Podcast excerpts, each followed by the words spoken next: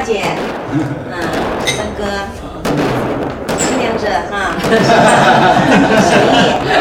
过年好，过年好。恭祝大家身壯力健，恭喜發財！我哋個乖乖龍年到，新年快樂！叮咚，乖乖龙叮咚吗？新年快樂，恭喜發財，紅包拿拿來拿來，對我們就拿來。真的要逼死我了，因为你们都知道我说不出来东北话，就是我我们都会说，我们都哎呀妈呀，新年快乐啊哎呦妈呀！，Happy New Year！新年快乐，快乐，阖家欢乐。祝大家新年快乐，春节快乐！嗯、大家好，这是我们的第一期播客。有钱没钱回家过年啊，不，有钱没钱就地过年。先自我介绍一下，啊、我是建厂的厂工阿布，贵州人。十八岁的时候来到北京读书，然后到现在已经快十六年了。我们今天请的嘉宾呢，就是我们建厂自己的同事，大家好，我是 Kid。虽然大家叫我厂长，事实上我觉得自己是打杂的。我是香港出生，零八年时候到了北京工作，然后到现在了，那已经算起来十二年了吧。大家可以看一下我们那个片《北漂港人》，已经有很详细的叙述广述。告打的有点早吧，？因为我觉得我我家就是天南地北，有点复杂，所以如果一会儿聊到的话，可以再说一些吧。好，一会儿聊到再展开说一下。第二位嘉宾是郭荣飞，我们的建厂的导演。Hello，大家好，我是荣飞，我是南京人，我也要打广告。之前在在建厂拍过《生活在南京日本人》啊，然后包括竹内亮啊，什么都跟我的家乡有关。但是我每次出去的时候，就跟别人讲到你是哪个省的，我基本上都会说我是南京人，就是有一种 六朝古都的迷之自信。好，然后下一位也是我们建厂的制片导演才之哲。Hello，大家好，我是建厂之篇之哲，跟那个荣飞的自信完全不同。我我我 我连自己的省都不能提，因为我是一个东北人。然后大家就通过一个省，就大概就是对我有所了解了。然后然后我也是十八岁的时候来到北京读书，跟荣飞其实蛮像的吧，就是中间有两年出去留学，然后又回到了北京，然后目前在一直在北京工作。好，那我们就下一个环节，因为今年这个疫情的原因，然后很多人都不能回家过年。呃，我们就做的四位今年好像都不打算回家过年，能讲一下为什么做出这个决定吗？我先自己说一下，我家 就特别冷静，我爸就直接说，我也别去你那，你也别回来。那个春暖花开的时候回去也挺好的，因为我们的工作不用坐班嘛。我补充一下，就是我们的阿布，我也要打一个广告，她是我们之前跨国冻卵的那个片子的女主，那个是我和智者一起去拍的，然后拍的就阿布，在那个片子当中就有她在家里面过年的那个很冷清的画面。所以，嗯、对。然后今年的话，我其实还没有决定，真的是不是要真的不回去。哎，所以你是二零一九年你们去拍我们要回家，二零二零年然后疫情你没有回家，如果你今年再不回，你就是三年，不回家那我今年必。须要回家了，否则就是不孝了。那 Kit 呢？Kit，你你好像你去年也没回吧？我记得。对我去年本来想要玩几天，就不要说过年正中回嘛，结果玩了几天之后，就疫情就爆发，我就回不了了。然后今年依然回不了，其实我挺想回的。现在香港疫情还是有一点点紧张，然后来回都要隔离，就十四加十四就二十八天了，所以我也没办法回去。现在那志哲，你的过年是怎么打算的？今年？今年的过年应该就是在湖南岳阳那边，在拍摄对象的家里面过年了。此处插播一下广告，那个我他们拍的这个渔民的题材是建厂在做的一个长片，你们建厂广告也太多了，拒绝收听。所以我还有另外几位同事，我们可能就会分别在两个渔民 家里面拍摄。一个是在湖边嘛，然后觉得也蛮好的，就是感受一下南方的这种状态。然后，而且我们拍摄的两个老渔民，我们也认识的比较久了，然后一直都是一个人或者有个小孙子，所以跟他们一起十分的好，因为我可以不用回家过年了。就虽然跟家里人关系很好吧，但我觉得可能东北人过于热情，然后整个过节其实你每天都在外面，然后就是每天都很多很多的人，然后就觉得很累吧。啊我现在反正总结出一个道理：当纪录片导演的都是没心没肺的，对，就是特别喜欢在别人家过年。特别喜欢在。OK，东北过年其实还蛮热闹，因为东北冬天很冷嘛。到了过年的时候，好像就是大家又开始活动起来了，然后就跟那个冬天比起来，它就会显得很热闹，然后放鞭炮呀，出去可能滑冰这样的。对，小的时候会有这样的记忆。嗯其实香港过年气氛还挺浓的，比较岭南文化一点吧，还是就是舞龙舞狮啊，什么投注香那种什么的，车公庙什么特别旺。但是我们家比较简单，因为跟我家族有关系嘛。我爸是七十年代来到香港的嘛，从广东省内陆比较偏僻的地方。我妈是台湾出生的嘛，嗯所以我们在香港没什么亲戚。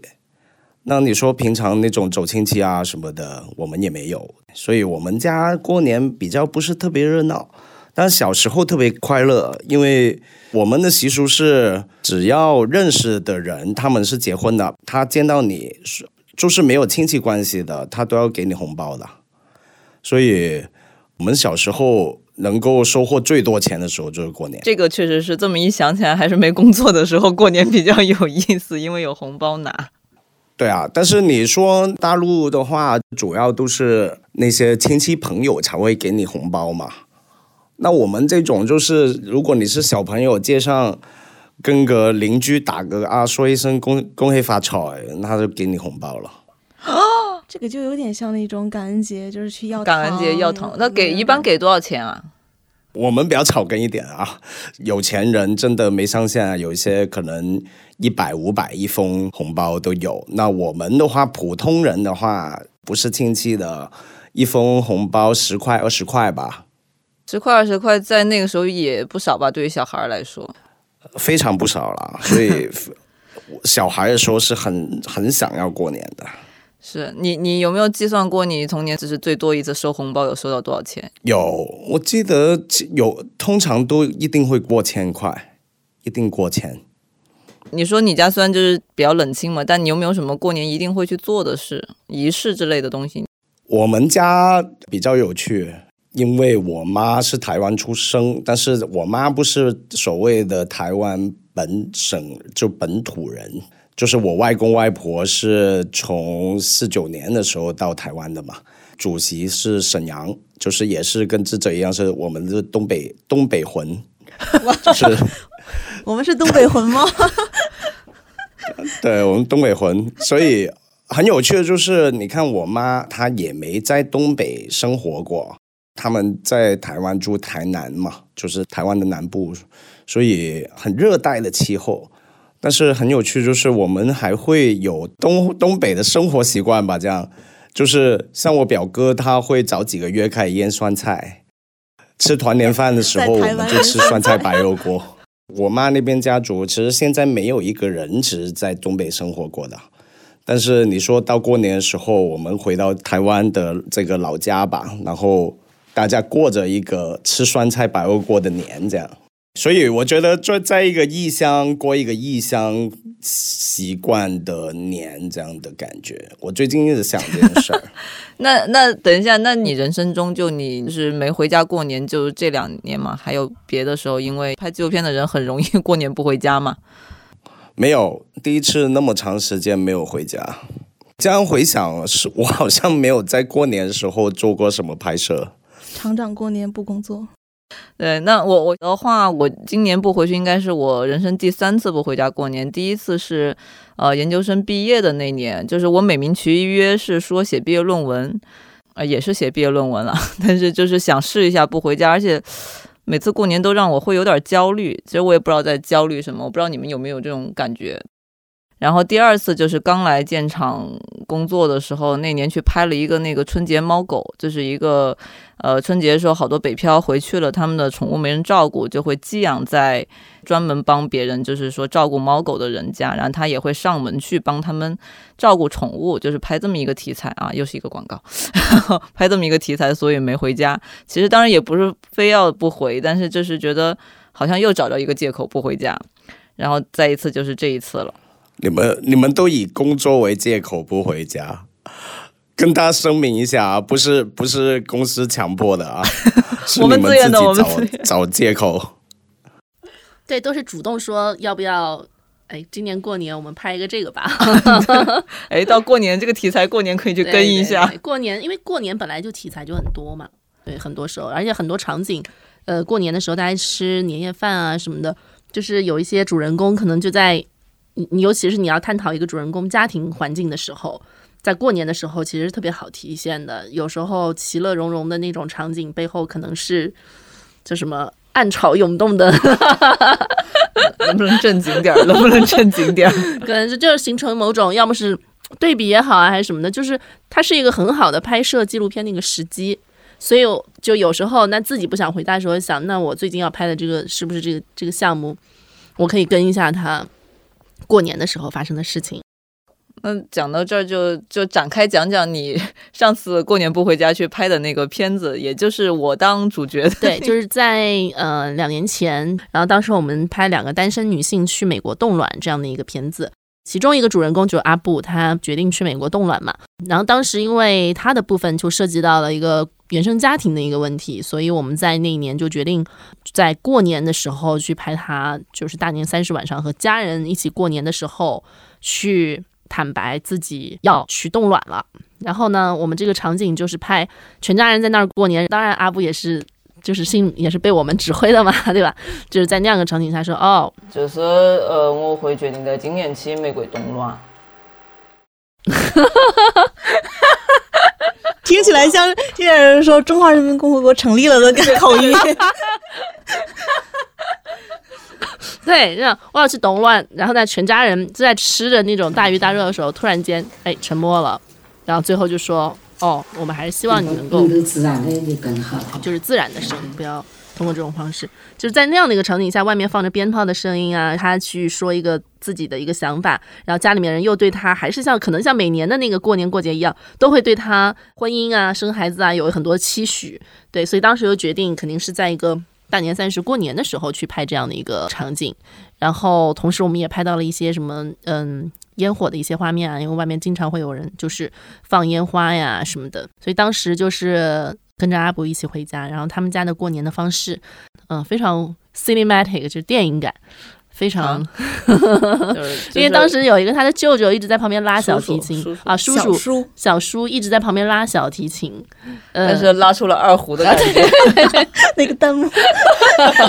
当时 B 站的弹幕就说拉出了悲凉感，就是对高手，就是那个叔叔的琴声意含了一切。对对对，所以就是那一年的话，也是我第一次在工作中吧度过了一年。然后跟包括和拍摄对象家里面人一起吃了一顿年夜饭。嗯，那我记得那阵子你们那饭都吃的特不好，就是我们先吃先拍嘛，啊、其实拍了拍了两一两个饭桌上年夜饭的场景，一个是我跟家人的，然后一个是我跟那个我的朋友，我老家的朋友一块吃饭，然后同时都告诉他们说我要去美国冻卵这个事儿，然后拍下了当场的一个就是。亲朋好友的一个反应嘛，然后但他们都不能吃饭，他们都是先先拍完这个场景以后，那已经都过了一个多小时了，然后再吃饭，那个饭菜也已经都凉了。这个是必然的，因为拍纪录片经常会拍到吃饭的这种场景，基本上你肯定是最后吃。对，然后你就会先吃，对我先扒两口，然后就是，然后这时候就经常拍拍拍到一半，直接拍主人公就会。突然间说：“哎，过来吃啊，过来吃！”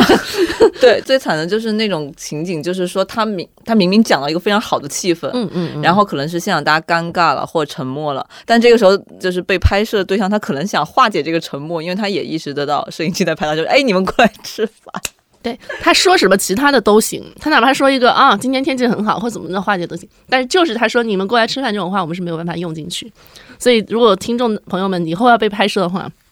这个时候。化解尴尬的方法有很多，不要对我们说话就行了，不要看向镜头。对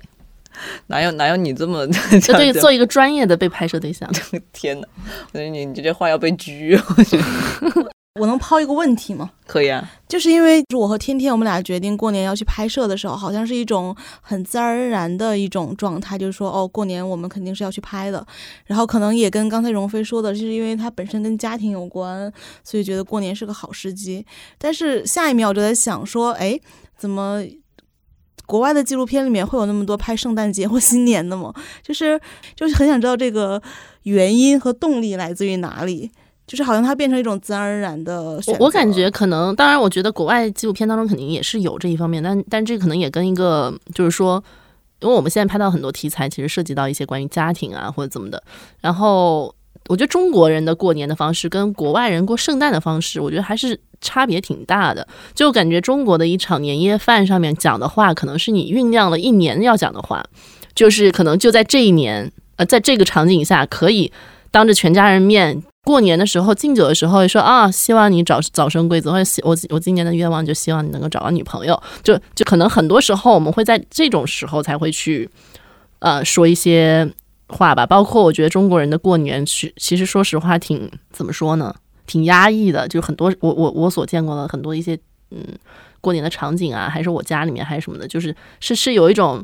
有一种力量硬扯着大家坐在一个饭桌上，硬扯着开心。就这一年所有的不开心的东西，我们要在此时此刻在这一个饭桌上的这些酒肉之间去把暂暂时消解一下。有时候我就记得我们家人就会经常不知道该说什么话的时候，就看春节联欢晚会，然后就说：“哎呀，赵本山今天怎么又不出来了？”就就这些话题好像还能够让大家沟通一下。但你说平时的话，我们很少会有所有人坐在一起聊些什么，好像那除非家里面发生重大的事件了。所以就那一天，大家是有被一种引力，就是强行的在一个圆桌上，还要准备着一桌菜，还要自己做的菜，然后大家聊些什么，放着一个春节联欢晚会的背景音乐。这个时候，就是我觉得那种尴尬，包括一些。很难以描述的一种状态，就会在那时候出来。但是，但是西方的，就是圣诞节，我觉得他们那个更多的就是一个 holiday 的一个属性的东西。哎，而且我觉得是不是因为你们俩都有留学的经历嘛？一个在美国，一个在欧洲。然后我在想，是不是就是他们好像圣诞节有会跟我们不一样的，就是中国人好像是一定要回到那个最长辈的那个存在的那个地方去，就你爷爷还在，你要回爷爷家；你的曾祖父还在，你要回曾曾祖父家。但是西方好像还是一个核心家庭，就它不是必须的，就是它可能只要你回到你的那个你未婚，你回到你的核心家庭里边去过，或者如果你已婚，你在家，你就跟自己的伴侣过。好像就可以对吗？对，好像不是很强制。包括我当时留学的时候，我们班有些同学就是就是 Christmas Day 没有回家的，就大家一起过，就就不会觉得好像这是一个非常必要的事情。所以他们也没有春运这种东西嘛，就是 真的人口也形成不了春运，就没有说必然的。我今天我我今年啊，我马上要到了，我提前几天要回家了，不是的。其实当时我们有很多同学都是自己一起过，或者是自己跟老公还有孩子在纽约就过了。嗯，而且我觉得针对你刚才说那一点，就是主要还是一说起就是中国发展的进程嘛，就相当于短短的一百年，三代人所经历的完全是三个世界。所以像当他们坐在一个桌子上的时候，必然就是就是一个三三种价值观的就是博弈啊。对，所以他一定是没话说的。感谢春晚吧，没有春晚的话就更惨了，真的。我觉得听下来就是会觉得春节的这个人和人的关系的张力会比较足一点，就是要远足于比如说圣诞啊、新年啊这些，因为可能他压抑的味。哦。我我觉得可能差别是这样，是不是东西方对家庭的单位，它的范围不太一样？就是好像你中式家庭就是什么七姨妈、六大六大姑，全部都是一个家，对，就是就家族嘛。对，那就会变成就是，所以你春节聚在一起的时候，就会变成是一个舆论场嘛，就是可能可以开始互相做比较啊什么的那种讨厌东西嘛。那西方好像就是对家庭的那个东西，就好像不会延伸的那么的枝枝叶叶全部包进来，就更有一种宗族的观念。我觉得就是在中国这这边。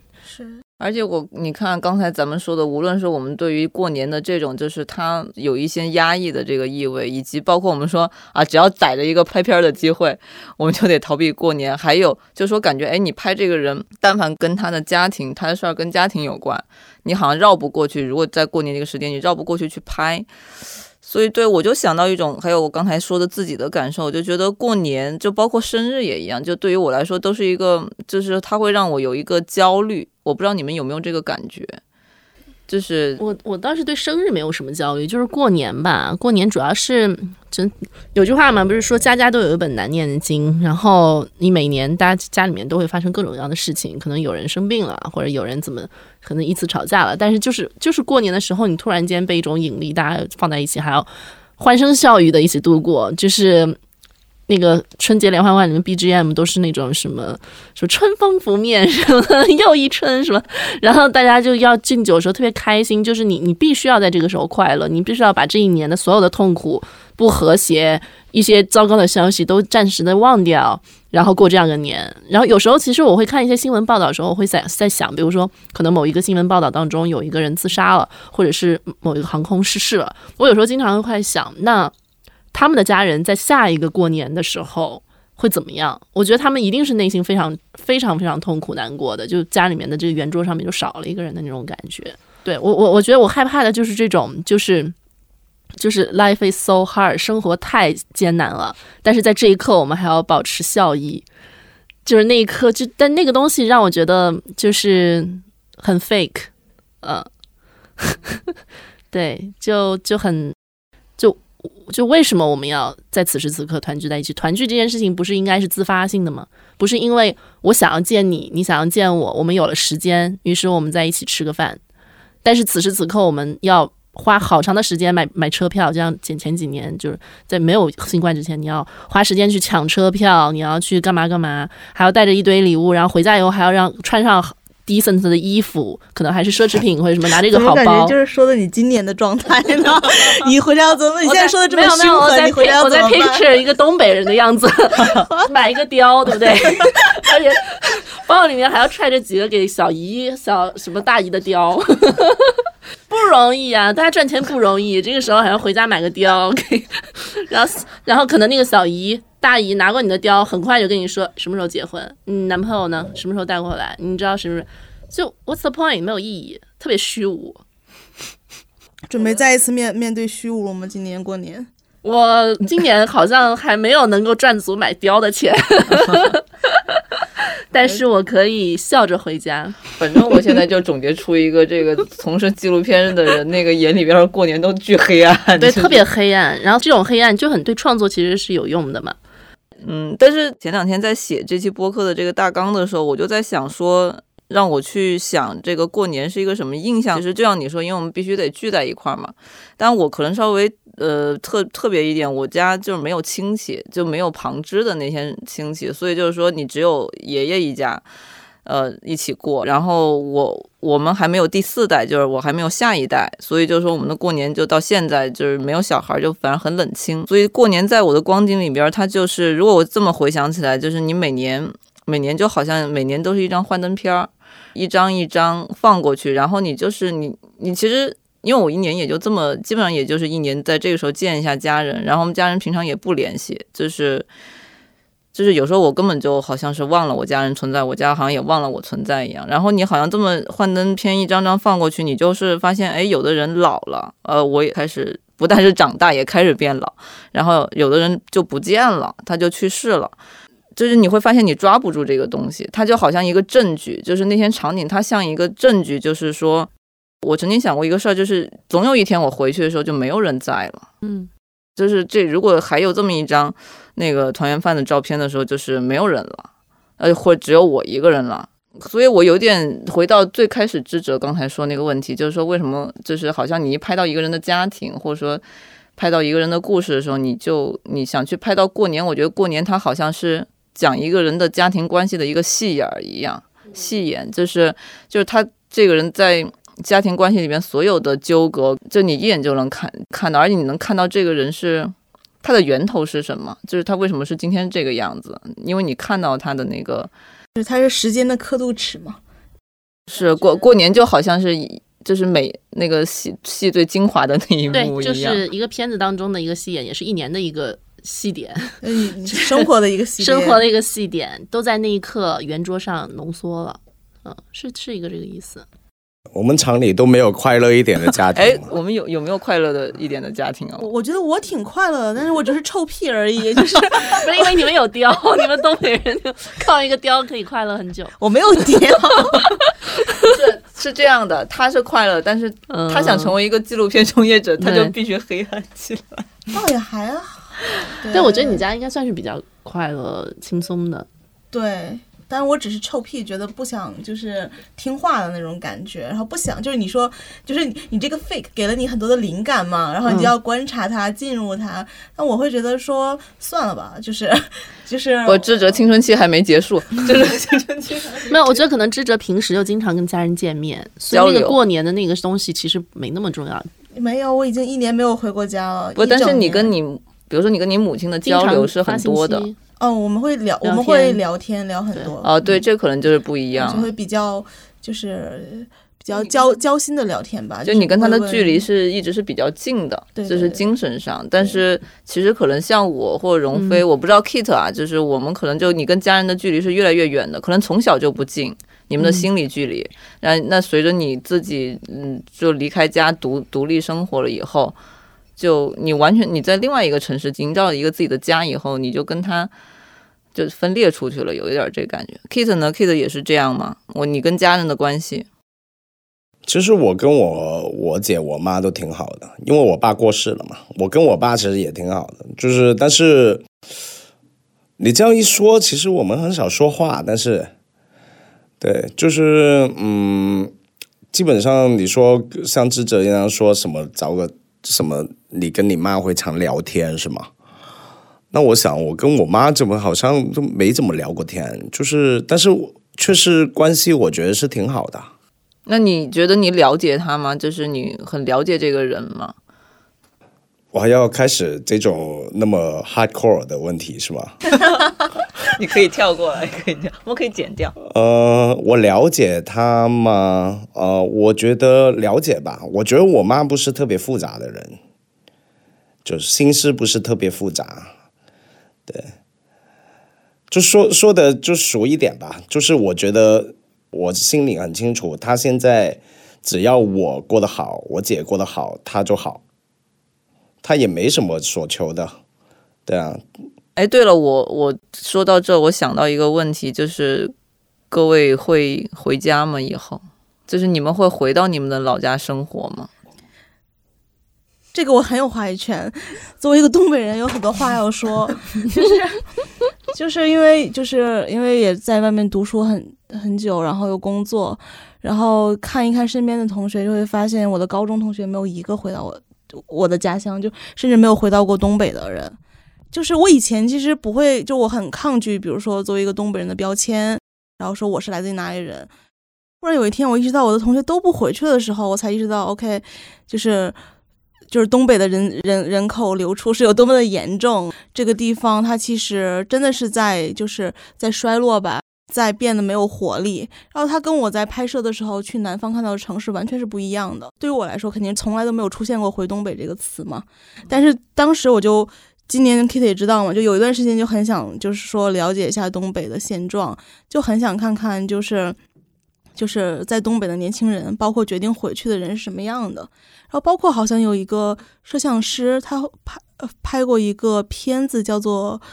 北国凛冽》，还叫什么？就是他在东北大地上行走嘛，然后碰到了很多那种可能十几岁的年轻人，然后他们跟那个空间会有一个映照，然后他们那个状态还挺触动我的。就是我忽然意识到这个是我家乡，但是我其实就已经忘记他很久很久了，就忽然又想认识他一下。对，就就这个很特别，因为我记得两年前你刚来建厂的时候，就是首先你的外表行为举止完全看不出来像是一个东北人，就是就是这是第一，然后第二，你给人的感觉就是你。对那个地方是没有太多认同的，情感认同也缺乏，精神认同也缺乏。对，然后 一直自诩为世界公民，我们的 自诩为世界公民，对，但是但是我又想问，就是发生了什么，让你突然间开始就是转变了，就是你你突然间开始想要去关注你的家乡了，关注东北了。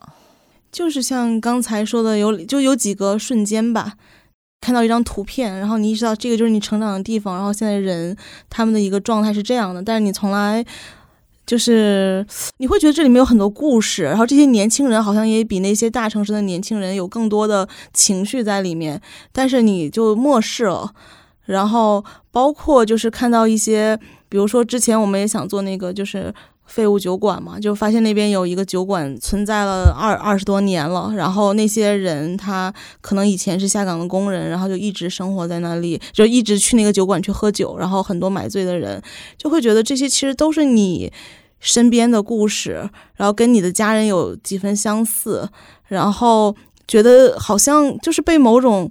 就是他们身上的状态和就那种精神的面状态给打动了，然后就想回去再了解。所以就是说，你刚才问说会不会回东北，我觉得会不会回家乡，我觉得肯定不是说以一种就是说定居的这种状态回到这个家乡，但是可能会以一种比如说工作，然后重新认识这个地方，然后再回到这里，然后解决你和他的一个关系。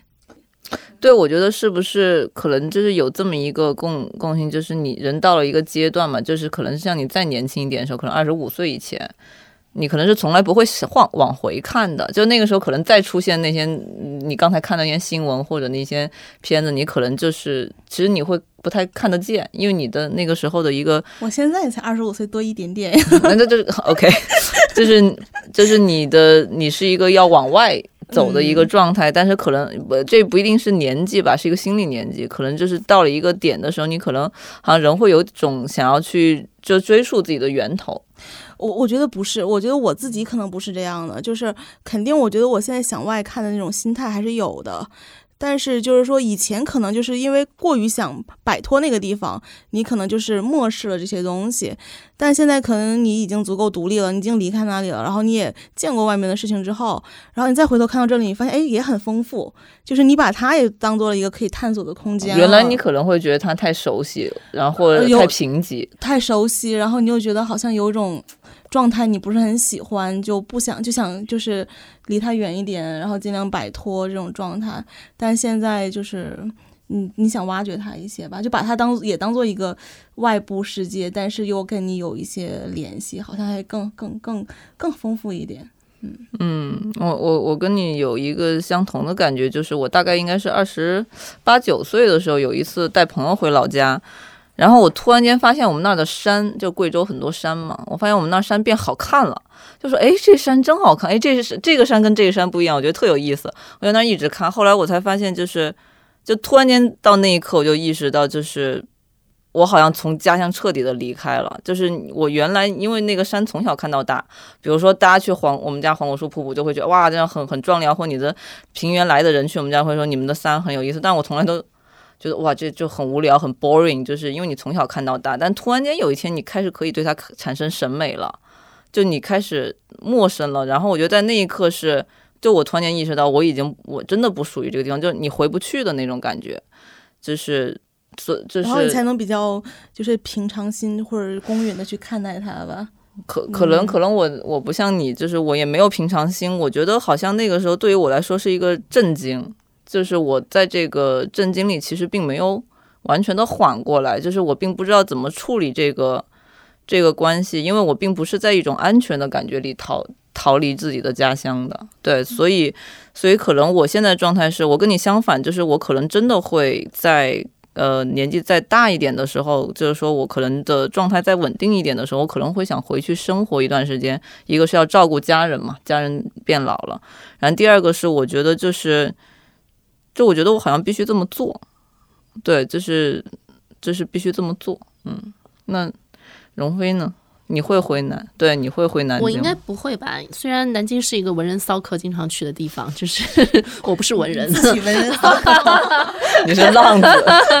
就是对很多从事艺术啊，然后文学的人都都会在那个地方，他有自己的一个圈子。南京是有一个自己圈子，所以我觉得我要回去的话，也不至于说以后没有工作或怎么样。但是我觉得应该不会吧，因为我觉得我在北我已经自诩为北京人了，因为我在北京待了的这个时间的长度，几乎也也马上要快赶上在南京，然后也非常的怎么说，就我挺喜欢北京这个城市的吧，我觉得它挺挺适合我的，就包括别很多人都说我比较像北方人什么的。但是我觉得你这句话我就不同意，先等会儿 Kate 说啊，嗯就是嗯 就是就是说你挺喜欢北京人、嗯这个城市，然后觉得是个北京人，但是问题是北京也在变啊。呃，但我在跟着他变，北京精神，就是就是我在跟着他变，但是现在南京已经变得，我只对他有十八十八岁的那个时候的记忆了。就是那个时候我不知道有一个什么苏宁大道或什么，我是后来去重新拍摄拍片子的时候才知道我们有一个苏宁城什么的，我就我就很震惊。然后包括有一些大道什么的，还有很多有钱人就搬到一些我以前完全不知道的一些地方。就是我的那个生活住宅，呃住住那个中心的那个区域是很市中心的老城区的，但是北京我看着它变化，今天这个胡同没了，我我知道它没了，它跟我的生命体验都有关。我知道这个地方哪里喝酒，我回到北京以后，我要问朋友哪里可以喝一杯，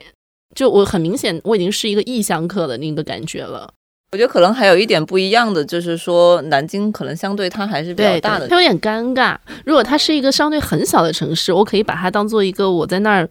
自我什么闭关或者什么的那个地方，它它有点像我们可以回去探索的那个意思。对对，那个探索像安顺，你是一个探，嗯你能感觉到那边山什么的。然后南京的话，就回去那边，那边房价也很高啊，某种程度的就是北京。对，然后嗯那那那 Kate 呢？你就更特殊了，因为比如说我们不管那个是小城市还是大城市，但是就是大家可能是在一个共同的一个语境下长大的。但是你是你你你你有文化冲击吗？你来到北京的时候，当时还有包括说刚才那个问题，你会会考虑以后回香港生活吗？呃，我想不到那么远，但是机会很少，就是因为，呃，我没有钱啊，回香港没钱的话很辛苦 太。太太实在了，太实在了。对啊，你在香港没有点钱的话，你的生活是会很压迫。对，所以这个可能也是我我在内地住那么长时间的原因吧，就是我觉得这里反而可以给我在空间上跟想法上有一些自由度吧。因为香港的话，就变成你得很专注在胃口奔驰这件事情上。你说的空间是指的就是居住空间吗？还是说对对，居住空间，居住空间，可能对大家来说这件事儿没那么有概念，但是呃，如果你住在香港的时候，你就能呃感觉到，就是因为我们人与人之间是很靠得很紧密的，因为地方太小了嘛。你你没有一个这样的空间环境的时候，你很多东西没办法施展的。比如说我家，呃，小康之家吧，就是一家三口住大概四五十平地方，对香港来说，这个已经很 OK 的，就是中等了。但是你说像我，我跟我姐这种子女长大了，那没有这种个人空间，你很难做一点自己的事儿。对，所以就有有一个前一阵子还说，呃，说香港的情侣连做爱都没有地方。天呀，太惨了！又可以插播广告了？我们还要做一个香港的住房问题。这样哦，是对，所以你说我回不回这个？呃，我觉得机会很小。但是我刚刚才想到，其实春节对我们来说，如果在香港的来说，没那么，就是它没有一个叫回家的概念。因为我们如果都住在香港的话，其实都没有所谓回不回家这件事情嘛。所以春节对我们来说有点像一个普通的重要假期。对我们是不是有呃什么特殊意义？比如说呃今天的话题说聊返乡啊这种话题，其实对香港人来说没有这个概念的。但是你你是北漂了呀，虽然你香港人没有这个概念，但是你离家了嘛。对，是是，所以是我有这个概念，因为我离家了嘛。当然，就是对香港本土人来说，其实他没有所谓这些这么重要的一件事情。对，对，你看刚才就是你说到了，就比如说你选择北京生活，呃，或更嗯不太有可能回去的，有一个原因是就这个地方带来的机会跟空间嘛。所以我今这就这两天在想要录这个播客的时候，我也在想一个事情，就是我们为什么把一个地方就选作为你的相当于有点第二故乡这个意思了？因为比如说我在老家待了十八年，然后现在在北京待了十六年，已经快要赶上我在老家的时间了。其但是我实际上到现在并也没有北京户口，然后我也确定我可能不会有北京户口了。你不要放弃啊！你我为什么要？不不不不，先不说户不户口这事儿吧，我就在想，就是说我到一个什么样的状态，我才会觉得我是一个北京人？比如说，我是没办法认同我是一个北京人的，哪怕我有一天结婚生小孩，哪怕我嫁给一个北京人，但是我就突然间想，我要是生那小孩一口北京腔，我就想掐死他，我一定要教他讲贵州话。呃，起码不能是北京腔，但这个没有什么原因啊，就是它是一个下意识的一个想法。但是我又在北京生活着，就是我不知道你们是怎么样一个感觉，就是比如说你们会把北京认为是自己的第二故乡吗？呃，其实我觉得，我最近看那个陈冠中有个采访，他说的很好，他是香港一个作家，住在北京二十年了嘛。对对。那记者就问他，就是为什么选择住在北京？然后他说的我挺认同的，他就说啊，北京是所有矛盾的中心，然后他要活出时代的矛盾，啊，还不只是活在时代的矛盾。他说活在就是啊，是一个被动的，很简单的，就是因为你你只要活在这个地方，那就是活在这里了嘛。他说还要活出来，就是要主动的。那他就是用文学的方式去表达这个矛盾嘛。那我觉得换成就是我们做影像工作者的也是一样，因为我们都是说故事嘛。那我们不是说都在挖掘故事人物的一些矛盾冲突嘛？所以在一个这个矛盾中心里面，其实它是时刻提供我们了一些刺激吧。就是在这个氛围底下，就是我们会比较敏感。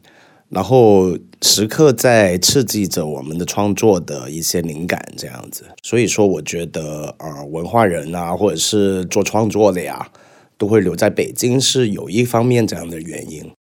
但是，就是说，如果我们抛开这个来想，就是说，这个第二故乡，就是就先问，就你会觉得它是你的第二家乡吗？如果你们有了后代，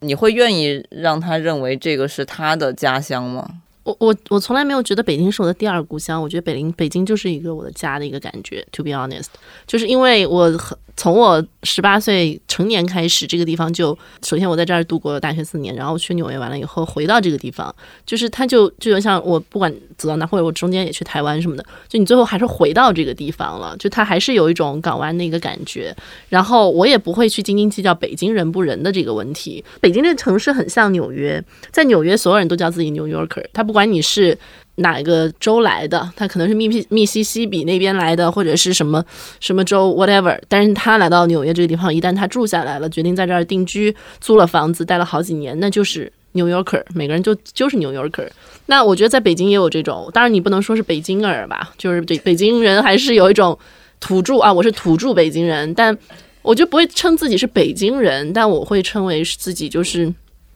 北京的人。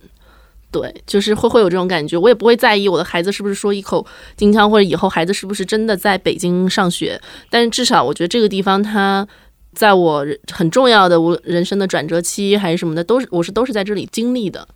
然后它也是一个，的确也是一个无奈的选择，因为我我其实挺想回国的嘛。那回国以后就觉得我要找个地方待，因为北京我大学就在这儿待过。其实当时上大学的时候就有考虑要不要去上海和北京。我们家人很希望去上海，因为上海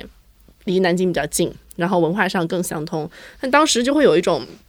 我不知道，当时对北京挺向往的，因为我们的教科书上很多地方都出现北京，无论小时候的那个北京天安门，还是奥运会，就这些东西，你都会有一种哎有点向往的感觉。然后来到北京以后，待了四年，你的所有的人脉，所有的东西都是在这儿。然后你在这儿经历了，无论是恋爱还是失恋还是什么，就所有东西都是在这里面发生的。所以就是它给你带来的那个养分是完全不一样的。嗯，然后最后毕业以后回来北京，也是因为这个地方更适合我的这个职业的发展。那以后你说我会不会再去其他的地方？有可能，但北京的话，我觉得只要我待在国内，北京还是我一个很重要的一个庇护所吧。就所以我每次都说我回北京，回北京，我从来不会说去北京了或怎么。就从南京到北京都是说回北京，因为这个地方有一个我个人的空间，我独立的空间，哪怕它是租的房子，但我还是觉得那是我的空间，相比于其他任何地方。嗯对，但我觉得这有一个很大不一样。你看，你就是会说，我不会斤斤计较是不是是不是北京人这个这个点。我觉得，因为你是一个六朝古都出来的，就是你们的那个，就是那个不会，因为我比那些北京人过得要好，他们看我有些地方是羡慕我的，所以我就 有种发 什么鬼了？不是，不这这是他们是有房子、有户口什么样，但是他们过得不一定比我好。我我在乎的那个点不是户口这个点，我的意思就是说。呃，可能因为你从小生长那个城市，它是一个相对也比较开放、对大的城市，就你不会纠结，就是说，比如说我就会纠结，说我未来的小孩对贵州是没有概念的，因为贵州贵州尤其安顺是我是一个不会被人知道的一个地方，对，但是就是南京，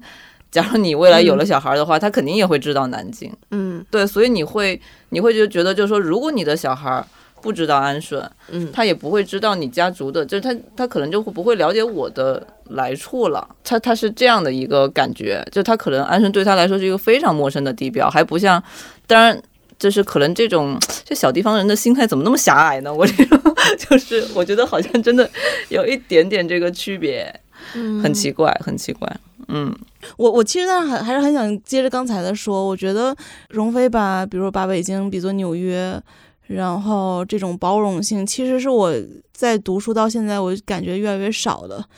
我会觉得他其实可能还是多了一个户口，或者说多了一个就是大家对在北京生活人的一个期待，这个东西还是有一个主流的存在的。你会觉得他的包容性没有那么丰富，就是他还是有一个主流叙事的吧。然后我就对这里面其实就是有一点点越来越厌烦。因为我读书也在北京嘛，然后所以我其实回国之后第一个反应就是，除了北京我还能去哪儿呢？我就肯定就回来了，这样的感觉，就就可能心里面也没有别的城市。但是我觉得我现在可能就是更愿意去给，不论是国内的其他的城市，就想去看一看祖国的大好河山。我觉得是因为新冠疫情你出不去了，不是啊，就是会感觉到了另外一些活力吧。因为确实我们也是在首都嘛，就是首都功能也越来越明显了。包括可能国内现在有这么多的，就是想要去给别的城市一些机会，给自己一些机会。那我觉得世界就很大嘛，就有更多的尝试和选择了，而且也不着急，好像说非要在一个城市里面去去继续自己的嗯某种记忆或者身份，就好像更流动一点也没有什么关系吧。所以就觉得就飘着呗，看飘到哪儿是哪儿。嗯，而且现在这种就是网络化办公的趋势嘛，所以就是也有很多数字游民这样子。嗯，但是，但是我这么听下来，感觉好像你们都没有，因为我我我大概刚才每次一说到什么我家乡跟北京这种关系，我跟家乡关系，就我就觉得就非常中年危机的那种乡愁的那种东西就出来了。但是我发现好像你们都没有哎。事实上，我没有所谓家乡概念。真的就是，虽然我在香港出生，我对这个地方很有感情，但我不会视它为就是一个所谓唯一故乡。那我也不觉得呃，北京或者是我现在在上海是一个第二故乡。我没有想这个问题，但反而我有一个想法，是我反而是挺想拍一拍一个跟沈阳相关的题材的故事，就反而是我妈的那边的一个老家。但是也不是说为了寻根还是什么，就是我我我对一个这个一个很陌生的地方，当时是跟我有一个深深的关联的这个东西，是感到很很有吸引力，而且呃，这个故事里面它包含了很多近代史所发生的一些种种事情，所以我很想以沈沈阳作为一个主角拍一个呃故事。有一个这样的想法了，对的，但我告诉你，这个就叫寻根。呃，简单太太是吗？是寻根吗？是寻根吗？但是你看我爸，我那我爸那边的根，我又没什么兴趣。因为你爸是广东人，离香港太近了，你要寻一个有，就是你有好奇心嘛。那个东北就比较猎奇一点，是吗？哦，也是，你这么一戳破，好像是这样。但是，但是我就想问，就比如说是你可能没有那个觉那种家乡的概念，但是比如说你们会有，就是比如乡愁这个东西，你们觉就是是怎么理解，或你们觉得我刚才的那种就是逼逼叨自己的那些就怨念的东西，它算是一种叫乡愁的东西？我觉得好像像有点酸哈，这个话讲起来有点，但是我感觉好像是。我我觉得倒是，我对我我感觉像你刚才一直在焦虑的，就是说你和孩子怎么去认识安顺，那可能他也会同样的有这种观念，就是安顺对他来说是一个非常陌生的城市，但是他有这个好奇心，他有另外一种身份去了那个地方，说说不定是这样。他又拍一纪录片吗？不是，我先生一孩子再说吧。对对，你先把你那个卵卵给 续费，请请拿卵续费好吗？但其实是这样哦，你们说这个就让我想到那个纪录片嘛，就是那个台湾的那个汤香竹拍的那个山有多高嘛，不知道有听众看过这个片子没有？就是讲的是一个，就是一个台湾的录音师，然后他的父亲是湖南过来的一个外省人，然后来到台湾，他在父亲中风以后，然后以及他的孩子即将出生的时候。萌发了一个要拍这个纪录片的念头，就是陪他的父亲回湖南老家看一下，因为他的父亲没有还没有回去过，而且他的名字很有意思，香竹就是湖南的那个香嘛，叫汤香竹。然后他回到那个湖南以后，发现就是啊，这里这个村子所有的人都姓汤，这里有很多香字，比如说车牌号什么的，但是他其实一点感觉都没有，就是这是他父亲的家。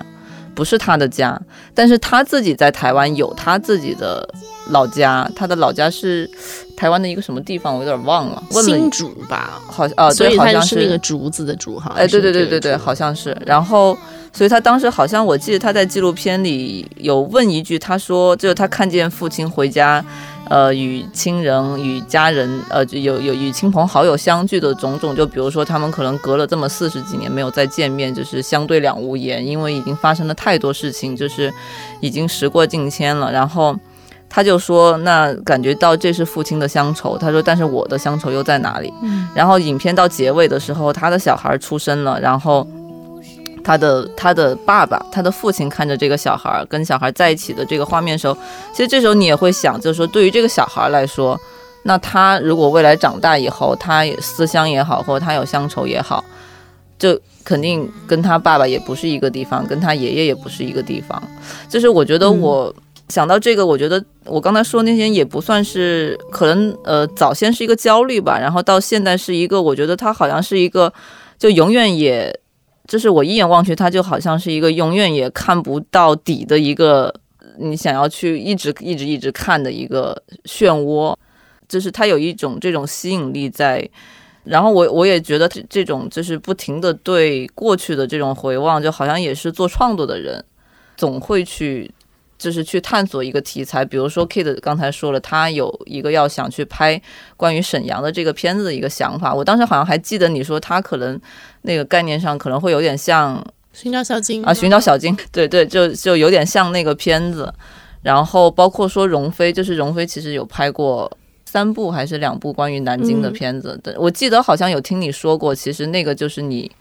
嗯，这什么表达家乡吗？你乡愁的方式吗？一一点点乡愁的方式吧，因为你还是对这个地方有很多的，嗯，怎么说？你的你的情感在里面。对我，我就是现在就是想聊一下，就是关于这个，不管我们每个人对家乡概念有多不一样，但我觉得可以展开聊一下，就是说家乡这个事情在你的创作中。它启发什么？有一个什么样的位置？我我觉得家乡这个概念必然跟家这个东概念是没有办法剥离开的。南京对我来说，我想要去讲的那份乡愁，也是跟我的家庭在那边有关的。说实话，你说一个你在一个地方成长，小时候成长，那个东西重要吗？那个城市也不是那么的重要。但是你的家在那边，跟你有血缘关系的长辈们，一个宗族都在那个地方，然后它就成为了你的家乡。所以你说到那个乡愁，无非是你。跟自己的原生家庭也好，还是跟你那个宗族也好，你的血脉当中有可能有过不去的一些结，是是，我觉得是永远都是在表达这个东西。无论是汤香竹那个也都是，因为他们最后分离了嘛，分离了，那回到原来的地方，回到的无非还是他的那个家，然后跟大家一起吃饭和怎么的，所以就是我觉得家乡这个概念永远是跟家分不开的，就还是会回到我们一开始说的这个过春节，大家一起怎么过年，然后我说大家像有一个引力，大家。就是强颜欢笑或怎么样，就那个就是家乡的那一份愁，它是乡愁的一部分。就这么多年来，你在这个城市里面度过了你的童年，你看到你的家庭从这么多人口变成了这么少的人口，然后你看到了这个城市从一个。这样的一个大的地方变成了那样大的一个地方，你看到了自己身边的一些同学可能已经去世了，你看到自己最好的闺蜜已经嫁人了，已经有孩子了，再见到彼此的时候，他们都是当妈了或怎么样，都在说自己的育儿经了，就这些东西才是跟故乡有关的东西。我觉得，当然故乡的变化、城市的那个景观的变化是一部分，更多的就是你身边的人，就曾经你们两个人可能是。嗯，天天打打闹闹的那种闺蜜好姐妹，就是什么什么，就每天在讲的自己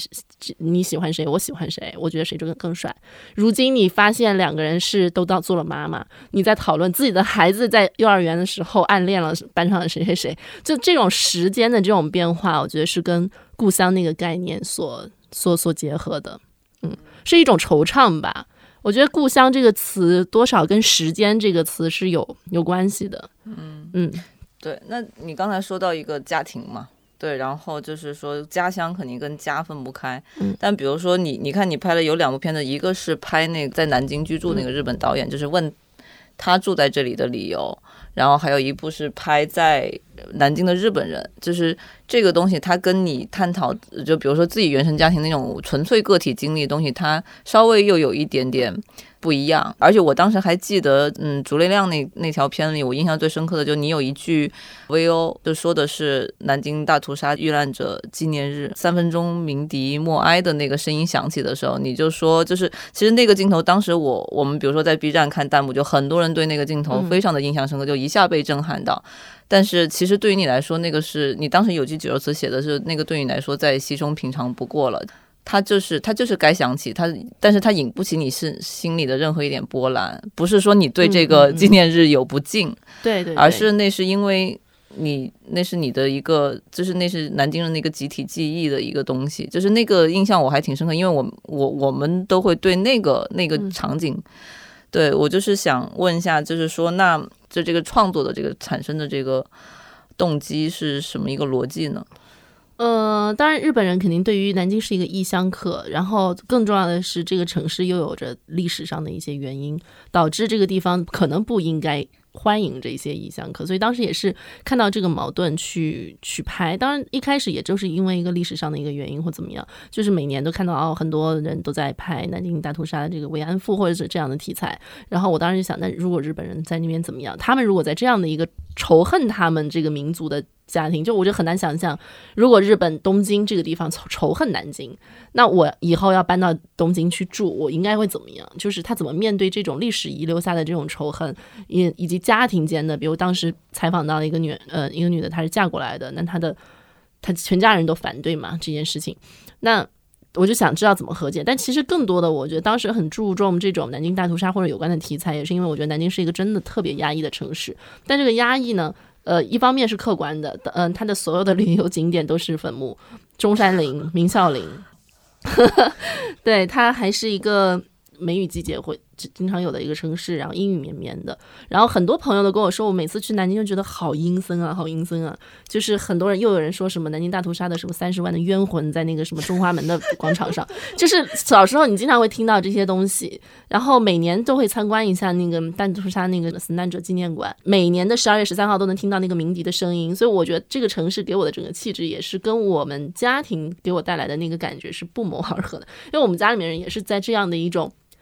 历史的折磨当中度过的，就是一样的，跟这个城市一样，都在深受历史的折磨。大家过得不开心，都是因为历史；大家这个阴森的氛围，都是因为历史。大家都过不去那一段历史，所以当时我在想，那用南京日本人的这个题材吧，因为大家都知道嘛，大家都熟悉的这样的一个一个语境，就去讲讲这个东西。但他也不一定跟我的家庭要联系起来，但我当时就通过这个切面去了解这个城市。看到梧桐树是这样的，阴雨绵绵的南京是这样的，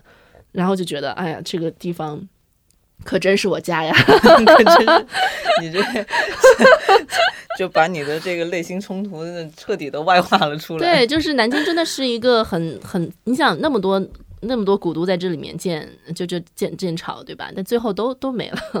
然后 不适合建首都的城市。对，就有很多人就说风风水不太好啊，怎么的？然后这个地方又的确有很多历史古色古香的。呃，文人骚客，所以就就是就是它有很多冲突感的东西，有很多暧昧的东西，呃，这些集体的这种城市的这种气质，所以当时我觉得挺很有意思，就它的底蕴更深厚，同时也更复杂。我觉得有它历史维度的城市有很多，比如说像西安，我也很喜欢，或者河南洛阳什么的，但是它那些城市就是有一种。嗯，它有历史的厚度，但缺少南京的这种非常拧巴的复杂的那个劲儿，而那个劲儿 不包邮。然后就就就感觉就那种复杂的劲儿，就是跟家庭有关吧。我当时理解是这样，我我也在一直在琢磨这件事情。我觉得以后也会把它作为一个重要的命题去。虽然南京已经我都不没办法说它是我家乡了，我对它太不了解了，但是我还是。会想要去接近他，以一个异乡客的身份去接近他，嗯，呃，以一个童年视角的方式去接近他，嗯嗯。那我再再 Q 一下你另外一部作品《北漂港人》，就因为那个时候你是在拍别人的对漂泊了，那那个会有什么不一样吗？就是那个视角，就是因为香港跟北京，呃，就跟就跟你不是南京那个关系嘛，嗯。北漂港人这个虽然跟我没有关系，但他有一点是跟我有关的，就是他是北漂，就是我也是算是某种意义上的北漂，所以我从来没有承认过自己是北漂，我就我从来没有这样的一个心理建设。无论是我刚大学就是毕业回来以后，我没有一刻觉得自己是北漂，就我我觉得我有在这个城市当中有相当强烈的主体性，我不知道为什么就有这种感迷之自信，就是对，就是我从来没有觉得自己，但是我看到这些人，就是他们说他们留在北京的原因。尤其是他们又从香港过来的，其实，嗯，都是大城市嘛，所以就是我我其实更倾向于去听他们北漂的过程，所以那个故事对我的连接跟南京日本人相反的是，它是我现在所处的城市，我看的这些异乡客跟这里的一个一个连接的感觉，然后生活在南京日本人是，呃，我是另外一个感觉的异乡客去看这个城市，所以就会会会不太一样，对，明白。嗯啊，这个是挺有意思的啊，就是你在观察你的两个生活的很久的地方，以都是以创作的这个，对对，因为因因为其实都是北漂，但是香港就更加极端，更有代表性。香港可能就更繁华，然后里面的人又更呃，对，都是更南方嘛，更南方，所以它更极端。然后通过他们去，其实也是表达我自己想对这个北京的这个城市的一种感情啊。我觉得，但是荣飞说一点特别对吧？就是说，当我们讲到什么乡愁啊、家乡，其实跟时间有关的。那我还是会对一些时间性上的东西有一些，我能就是我能感觉到它应该是和乡愁是有种同构的情感的。但是我觉得它是跟历史有关的，它不指定一个特定的，就是我的家庭，然后我的地方，我出生的地方、长大的地方。就是以前我会特别喜欢去故宫，就是半夜去坐一坐。然后就因为能想到，就比如《末代皇帝》里面人出宫的那种情节，而且有点阴森。什么情节？但是就是我会觉得，就是我很想知道，比如说，呃，可能不是以一种十分纪实的方式去去拍这个家乡，但是我想以这个时间的方式去说，哦，这个就是这个城城根底下这个走动的人，好像这些人都是跟我有某种就是亲缘关系的，然后都是有某种乡愁在里面。就觉得，如果乡愁本身就是一种时间性的东西，我确实是可以超越，比如说我自己的这个血缘和地缘的这些因素，去想象我跟一个更远古的地区或者更遥远的人的一个关系。我觉得它也是一种乡愁吧，对吧？哎，我我觉得我跟智哲说的有点像。刚刚智哲这样说，其实我觉得我的乡愁是作为一个中国人的乡愁。对，其实不是说一个香港人的乡愁，或者是啊东北人的乡愁这样。我反而在反思，作为一个中国人，他的故乡是什么，或者是我何以作为一个中国人呢？对我怎么样去回望这个古老的国家？这样，可能跟我我在香港成长有关系嘛，因为我八三年出生，我出生的时候还是一个殖民地的香港嘛，所以跟中国就是跟祖国啊，就是有一个这样的若是若离的距离感。其实你们刚刚讲这个也很启发到我，我也非常同意。包括我之前也跟朋友聊，就是说我为什么回到中国，就会有一种我希望能够跟我的国家能够产生连接，跟他共命运的一种感觉。就我想要在场，就是我想要跟这个地方产生联系，就我不想要远远的在太平洋的另外一岸去思乡，我宁愿在北京的时候偶尔想一想南京，我会有这样的一个情感。这但这不是一个所谓的。呃，多么的家国情怀，我不想用这个东西去去讲。但是因为的确是我无论在纽约怎么样，包括我在纽约，我每个星期都会去一下 Flushing，就是法拉盛。法拉盛那个地方有一条街有最好吃的湘菜、四川菜，然后江苏菜，就就就是我我会还是愿意去和中国的社群相结合。我我还是对我的这个国家的文化什么什么的都就有更有一种依赖感吧。相对于用英文的这个表达的这个情况。包括我觉得在做纪录片，我觉得也应该回到中国去做，因为这个是这个土壤是我熟悉的，是我真正 care 一个地方。如果我们把这个故乡的这个层面说到就中国这个，我觉得挺有意思，但听上去可能感觉好像有点假大空怎么？但其实不是的，我觉得是对一个我们这个门这个语言也好，对于我们这个文化也好的某种故乡的情谊吧。那荣飞这么讲，我就明白了。因为荣飞跟知哲他们俩更多的家乡概念是中国的这个概念的时候，可能是因为他们有在国外的这个生活经历，好像更关注的是一个作为中国人的这么一个一个文化性的东西。我看我们要结束在这么伟光正的一个感觉上，我觉得这时候我们放 BGM。遥远的东方 有一条，朋友，拜拜，拜拜。我们下一期建厂的这个播客画风并不是这样的。古老的东方有一群人，他们全都是龙的传人。感谢你的收听，你可以在微信、微博、B 站、YouTube 搜索“建厂”，关注我们，发掘更多真实故事。也可以在苹果播客 Podcast、网易云音乐、喜马拉雅、小宇宙等平台收听节目。如果你有什么想知道的，想跟我们聊的，不妨来信到我们的电子信箱，talk to arrow factory at 一六三点 com。本期节目就到这里，期待下次上会。